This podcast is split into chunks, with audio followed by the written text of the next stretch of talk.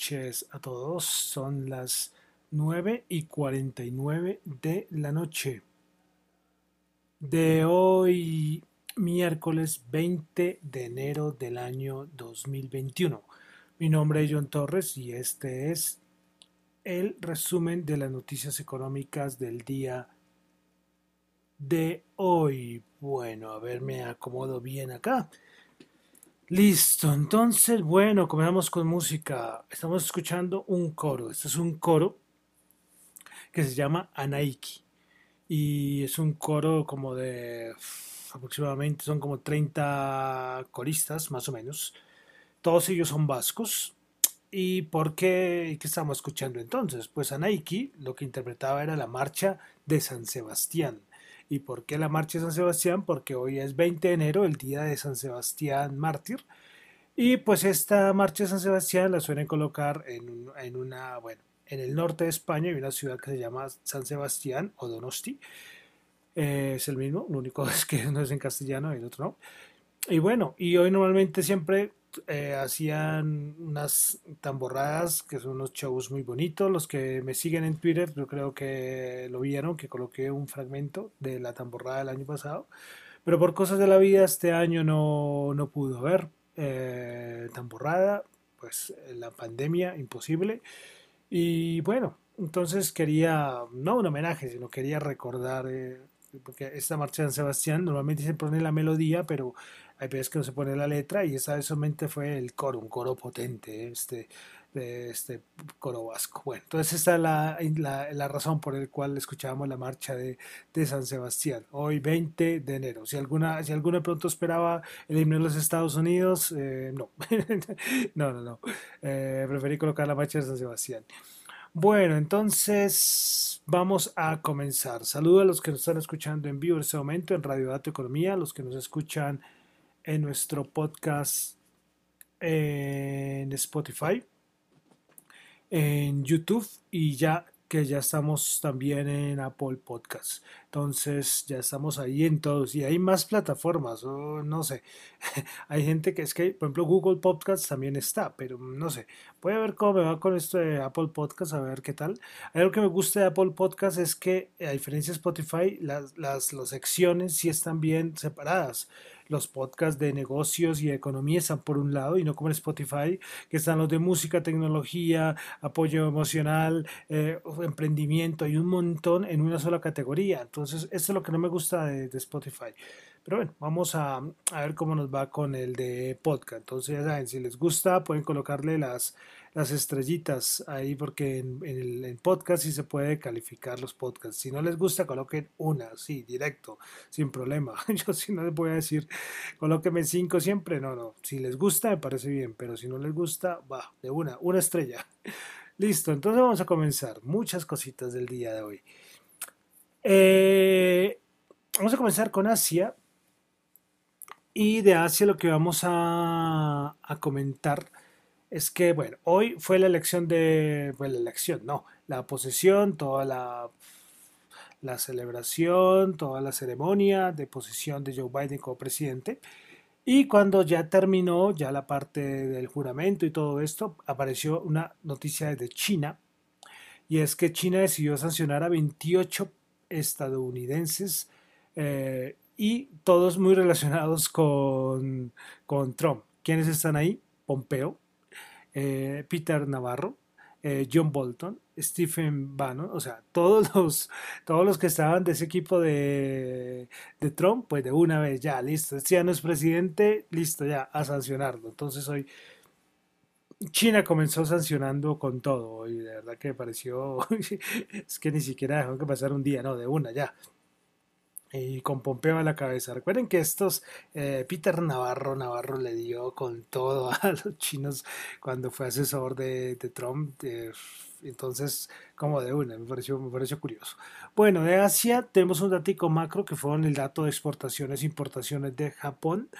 Exportaciones mes de diciembre se estimaba 2.4%, el anterior había sido menos 4.2% y se terminó en 2%. Las importaciones se esperaba menos 13.9%, el anterior había sido una, caída de menos 11.1% y este resultó entonces eh, una caída de menos 11,6%. La importación es muy parecido. ¿Se acuerda el dato de China? Que también las, las exportaciones fueron supremamente, o sea, mucho mayores y las importaciones nada. Entonces, otra vez una balanza eh, positiva para Japón. Tuvimos dato de inflación en la eurozona eh, mes de diciembre. El cambio mensual 0,3% y el anual terminó entonces en menos 0,3%. Eh, hoy Andrew Bailey, que es el gobernador del Banco de Inglaterra, afirmó que es muy difícil saber a largo plazo el daño en la economía debido a la pandemia y a su vez aclaró que no se ha tomado una decisión sobre los tipos de interés negativos. Entonces recordemos que esto siempre ha sido la discusión de de interés negativo en todos los bancos centrales que no las tienen. Y, bueno, y Andrew Bailey dice que a largo plazo al daño en la economía a la pandemia y, con lo que siempre he dicho, junto al Brexit, ahí veremos a ver cómo, cómo nos van mostrando los datos macros.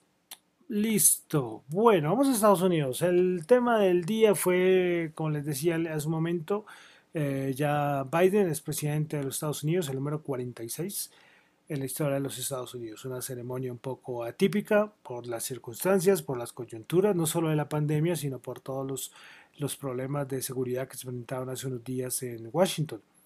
Pues bueno, primero entonces fue la salida de Trump, se fue, ya cogió y le deseó éxitos y buena suerte a, Biden.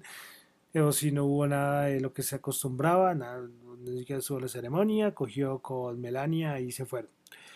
Eh, parece que le dejó una carta, eso es el, rumor, que parece que Trump le dejó una carta a Biden. ¿Qué habrá que ir a esa carta? Ni idea. Pero pues, eso fue como la única contacto ¿no? que tendría entre Trump y Joe Biden. Bueno, pero entonces, eh, ¿qué pasó? Listo, bueno, la ceremonia, todo esto, pero entonces ahí venimos de una vez ya al lío. Y es que Biden lo que empezó fue a firmar órdenes ejecutivas por montones. Todo lo que hizo Trump echándolo para atrás. Primero eh, fue parar la construcción de los muros fronterizos, eso fue las, las cosas primeras. Eh, después también eh, lo de tener la prohibición de los viajes a los musulmanes. También otras porque ya Estados Unidos vuelve al acuerdo climático de París. Trump, recuerden que había salido de, este acuerdo. También la ampliar como la pausa a los pagos de los préstamos de los estudiantes. Eh, igual también la de mm, eh, regresar a la Organización Mundial de la Salud. Recuerden que Trump se había ya salido de la Organización Mundial de la Salud, había parado todas las ayudas económicas. También Biden firmó lo del uso de la máscara, eh, ya colocar, firmar esa orden ejecutiva, el uso de la mascarilla, del tapabocas, como decimos aquí en, en varias partes de, Colombia. Entonces eso fue la, lo que hizo lo que hizo Biden, inmediatamente cogió, terminó ceremonia de una a firmar órdenes ejecutivas para echar atrás todo lo que había eh, hecho Donald Trump. Eh, bueno, pero continuemos. Recuerden el, plan de este estímulos que, es, que, se había dicho por parte de, de, Biden, que es un montón de puntos. Pues bueno, hoy, aunque esto puede ser una noticia de mercados, pero bueno, la coloco de una vez acá, y es porque hubo un rumor, eh, y es que hay muchas firmas de Wall Street que dicen que Joe Biden no va a alcanzar los votos para el total de los 1.9 billones para el estímulo del estímulo que, Biden busca. Entonces, que lo, yo creo que les comenté eso, que entonces que cuando no logra la, los votos, porque se acuerda que hay que necesita como tres cuartos del Senado, otra necesita la mitad, pues entonces lo que tendrá que Biden es resignarse a, a donde tenga de cierta manera una mayoría. Entonces, eh, que serán, por ejemplo, lo de los pagos de los, de los cheques. Pero cosas, ir más allá a ese plan súper que ha abarcado un montón de puntos, pues que este lo ven como complicado, como complicado. Recuerden que tiene, eh, hay un azul, es porque hubo un empate y el, y el desempate lo decide Kamala Harris, que es la vicepresidenta. Entonces, por eso es que el Senado estuvo a, a cargo de, los demócratas, pero no es porque tenga mayoría eh, por número. Entonces, bueno, entonces ahí queda entonces que este plan de estímulos, pues que no va a ser muy fácil que se lo autoricen a Joe Biden. Entonces, bueno, entonces comenzamos con Biden, todo su equipo, tendré que familiarizarme con todos los nombres porque ya con Trump ya sabía quién era tal, tal, tal, pero ahora con, con Biden es nuevo equipo, nuevas personas y veremos, veremos, a ver, es una cosa para hablar, no es, es una cosa que haría para una charla, con más personas, pero es a ver qué va a pasar con el mundo, no solo con Estados Unidos. Es un momento interesante. Interesante esa llegada de un tipo como Biden, ¿sí? O sea, a nivel de bolsa, a nivel de mercado, a nivel de cambio mundial. Ahorita se viene el, el Foro Económico Mundial. Eh, van a hablar del gran reset eh, que ellos mismos lo plantearon el año pasado y que se iba a tocar, porque es que toda la pandemia va a ser un cambio total de muchas cosas, muchas cosas. Pero como, le, como les digo, esto es una cosa que puede uno tardarse horas. En YouTube ustedes buscan y hay gente que, que tiene charlas explicando algo desde diferentes puntos de vista, lo del gran reset. Eh, hizo una cosa de una hora, dos horas, son conversaciones bastante largas. Pero entonces todo esto hace parte, todo esto hace parte. Ahora Biden, otra forma de gobernar, otro tipo de persona. Eh, lo que sí yo sí digo es que, eh, hombre, comparándolo con los, con los otros expresidentes, parecía que el expresidente más mayor fuera, fuera Biden, de los que estuvieron en la ceremonia. Obama, ni, ni Bush se veía porque es que Biden se le ven los añitos. Vamos a ver, a ver si aguanta el ritmo, porque ser presidente de Estados Unidos. Oh, oh, oh. Bueno, entonces dejamos por un momento Estados Unidos. Ahora vamos a pasar a Colombia. Dos datos de Colombia.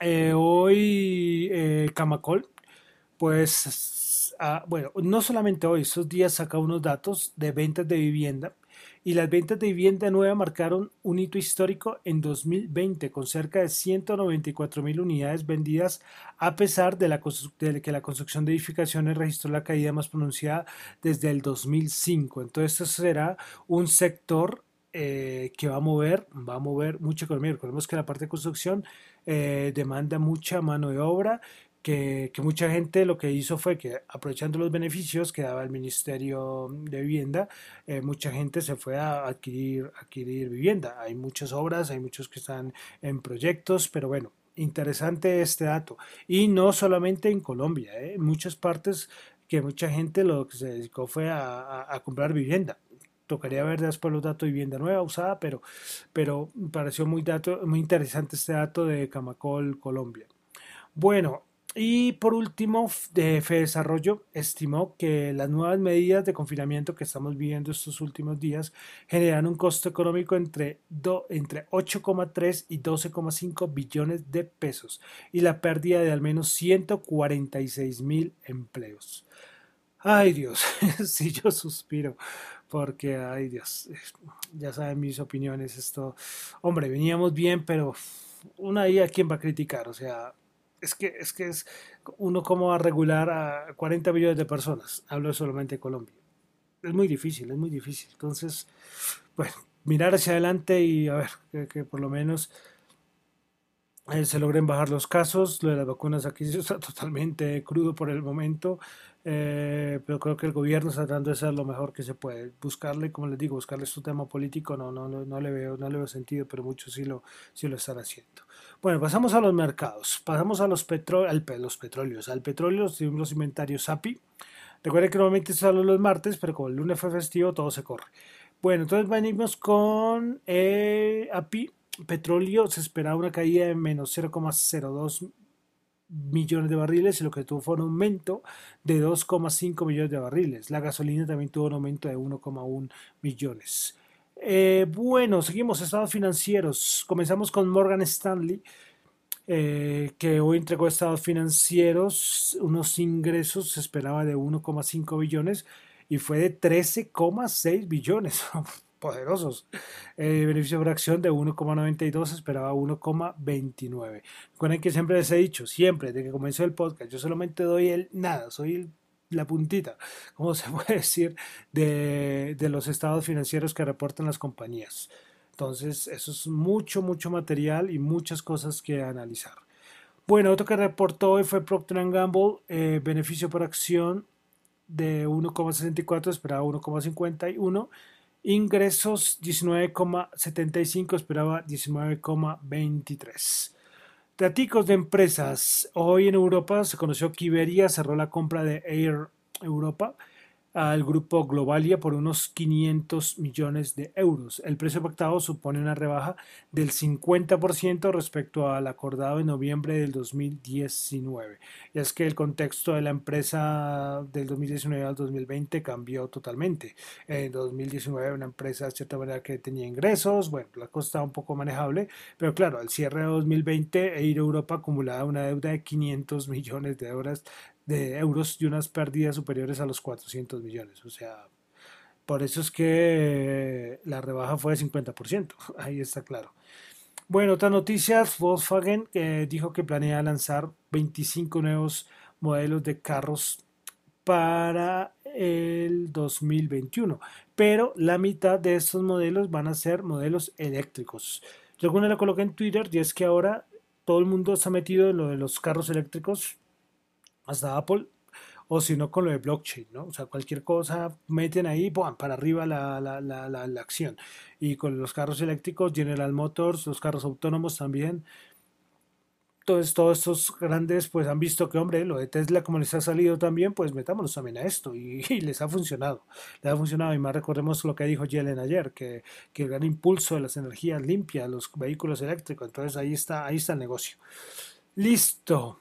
Bueno, dos cositas finales. Apareció, revivió de las cenizas, apareció Jack Ma. Jack Ma, sí, el de Alibaba, volvió, volvió. Eh, volvió a aparecer en una videoconferencia con unos profesores y solo por este hecho la acción alcanzó a subir como el 8%, solo porque apareció, es que no sabíamos nada de Jack Ma y volvió a aparecer. Bueno, y finalmente vamos con una noticia de con concreto. Ayer les comentaba eh, la noticia esta que, que, con concreto, pues entonces quiere a ver qué va a pasar y de pronto eh, eh, va a pedir que se le sean resarcidos los perjuicios por los impactos reputacionales y económicos, por todo el lío que ha tenido Hidroituango. Pero es que hoy tuvimos otra noticia, bueno, ayer en la noche tuvimos otra noticia, sino que yo no la, no la, la reporté a ver si acá listo. La noticia fue que con concreto informó que el departamento de Antioquia adjudicó el proyecto de la doble calzada Oriente a la estructura plural doble calzada Oriente, originador de, bueno, que fueron los, los, que crearon el proyecto, con el cual con concreto tiene una participación del 60%. El valor del contrato es de 900, no, 26 mil millones de pesos, de los cuales aproximadamente 500 mil millones de pesos corresponden al CAPEX y su objeto es estudio, diseños, financiación, gestión ambiental, predial social, construcción, operación, mantenimiento y reversión para la vía doble calzada en el oriente antioqueño. Eh, todo el mundo ve esa noticia muy positiva, muy positiva. Hoy precisamente Bancolombia sacó que, que, le parece una noticia muy positiva y que eso podría aportar aproximadamente cerca de 300 millones eh, al, al backlog de, con concreto. Entonces, eh, bueno, y esto lógicamente eh, también afecta a los ingresos, la, el margen de vida, bueno, todo esto. Eh, pero bueno, quería nombrarlo porque ayer lo nombré, el nombre de la autonoticia. Hemos hablado con concreto todos estos, llevamos varias semanas, porque con concreto está dando, está dando de qué hablar. Listo, ahora sí entramos a los mercados. Hoy día de posición, hoy se despidió Trump, como yo lo dije, eh, alguna vez aquí, eh, el presidente trader, este que estaba súper pendiente siempre cómo le iba a Wall Street, al mercado, a las bolsas. Bueno, tenemos que acostumbrarnos a un nuevo estilo de gobierno. Biden es totalmente otra cosa, ¿eh? totalmente otra cosa. Pues bueno, y hoy entonces se despidió Trump y dio la bienvenida a Biden con el SP500, el Nasdaq Composite, el Russell 2000, el Dow Jones, todos en máximos históricos. Esto no pasaba desde la, también la posesión del presidente en el año 1997. Y bueno, entonces vamos a ver los mercaditos. Bueno, vamos a comenzar entonces con el Nasdaq 100. El Nasdaq 100 el día de hoy subió 299 puntos, 2,3%, 13.296. Principales ganadores del día, Netflix 16,8%. los datos de ayer fueron buenos, pero esto lo que hicieron fue premiar por el número de suscriptores, que fueron muy por encima de los estimados, pero una subida del 16,8%. ¿Cómo se explicar eso? Después tuvo Google, 5,3%. Después tuvo Amazon, 4,5%. ¿Cómo no iba a llegar a máximos históricos con estos monstruos subiendo de esta manera? Sí, o sí, es poco más que decir. También allá abajito estuvo Microsoft con el 3,6%, bueno, un poquito más abajo. Bueno, principales perdedoras en el Nasdaq 100 tuvimos a Fastenal menos 3,4%, KLA Corporation menos 3,1% y Lamb Research menos 2,9%. Bueno, vamos con el SP500, 52.9 puntos, subió 1.3, 3.851 puntos. Prepara ganadora del día, Netflix, 16,8, Ford, 8,3%, Invesco 6,5%. Principales perdedoras, Bank of New, Bank of New York, uh, menos 7,2%, eh, USB, eh, menos 5.1 y Life National Entertainment menos 3,6. Este creo que estos bancos también reportaban, el Bank of New York. Yo solamente siempre digo, pues, escojo dos, ¿no? Porque reportan un montón. Hay días que reportan como 20 compañías. El Dow Jones subió 257 puntos, 0,8%, 31.188 puntos. Principales ganadoras del día, Microsoft 3,6%, Apple 3,2% y Nike 2,5%. Principales perdedoras, JP Morgan menos 1,5%, increíble, no, no, puedo creerlo, que JP Morgan... Eh, Ah, no, fue Morgan Stanley, sí iba a decir. Fue JP Morgan menos 1,5, eh, Goldman Sachs menos 1,2 y Procter Gamble menos 1,2%. Así es que está bien, no puede ser que Morgan Stanley haya... vamos a ver cuánto quedó Morgan Stanley. Vamos a ver rápidamente aquí cuánto Morgan Stanley stock. Eh, cuánto, cuánto cerró el, día de hoy. Pues bajó, bajó 0,2%. sí, bueno, ahí no opino, no opino. Como les digo, yo solamente doy un pedacito del estado financiero. Entonces, no, ¿qué más tendrá eso por detrás? Muchísimas más cosas. Bueno, el Colcap hoy subió nada, 0%, nada, 0 puntos. Terminó, sigo igual, 1459. Prepara ganadora del día con concreto, 5,4%, Bogotá 4.5% y Nutresa 1.9%. Principales perdedoras, el Grupo Val menos 3,2%, Preferencial de Vivienda menos 2,3% y Bancolombia Ordinaria menos 1,3%. Petróleo, el WTI 53 subió 0,1 dólares el, el, eh, el barril. El Brent 55.6 bajó 0.3. Oro 1879 subió 30 dólares la onza. Bitcoin 35.446 bajó 1.030. Hoy la caída de las criptomonedas fue bastante importante. No sé en este momento en cuánto estará. Usted sabe que puede cambiar en un instante. Vamos a, chismosear ahí rápidamente. Mire, está, ya bajó, se perdió los 35.000, están 34.683. Eh, bueno, otra noticia de criptomonedas que parece importante, cuando hay alguna noticia saben que se las comento, y es que apreció que BlackRock quiere adicionar a dos de sus fondos eh, eh, futuros, futuros en Bitcoin, que empezó, a hacer el proceso frente a la SEC para entonces empezar a tener eh, estos derivados, estos futuros en sus fondos. no sé qué opinar ahí, es que son derivados, no es que vaya a coger y comprar Bitcoin, no, no va a meterse en este momento en los derivados. Pues BlackRock es, es, es, un monstruo, un monstruo institucional grandísimo y, no sé, eh, eh, no sé qué, no sé qué, ahí no sé qué decirle, porque es que ellos, es que no, no puedo decir que van a irse largos, porque es que cuando son derivados, con esto puede irse largo, puede ser corto. Eh, no sé cuál sea la estrategia de BlackRock, BlackRock ahí. entonces, que quieran meterse a, a, largos en este momento, bueno, no sé. Tocará, voy a buscar información a ver si hay algo más de algún comentario de gente de BlackRock para ver si podemos sacar alguna conclusión adicional. Pero esto, esto es un movimiento muy importante porque BlackRock, BlackRock, BlackRock es BlackRock. sí, o sea, esto no estamos hablando de, cualquiera. Eh, pero, pero de verdad que yo estuve mirando, pero no, nada, solamente daba la noticia. Pero no, pero no, no había nada, o sea, no, eh, no había ninguna algo que me diera algún poco más de información, solamente decía que BlackRock eh, iba a empezar a meterse en los derivados de, del Bitcoin. Eh, es que, como les digo, es que BlackRock, hay muchos que lo consideran el, mayor gestor de activos del mundo. Pues, como les digo, las cantidades billones de dólares que tiene esta gente es, es, es, impactante. Pero bueno, ahí como les digo, voy a mirar a ver si hay algo más y les estaré informando.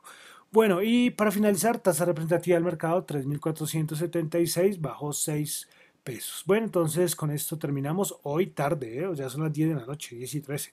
Qué pena, qué pena, pero muchas cosas personales que, me, lo, que me lo impidieron. Pero entonces terminamos por el día de hoy, el resumen de noticias económicas de hoy, miércoles 20 de enero. Recuerden que estos son opiniones, reflexiones personales, no es para nada ninguna recomendación de inversión. Eh, mi nombre es John Torres, me encuentran en Twitter, en la cuenta arroba John Chu y en la cuenta de arroba Dato Economía. Muchísimas gracias.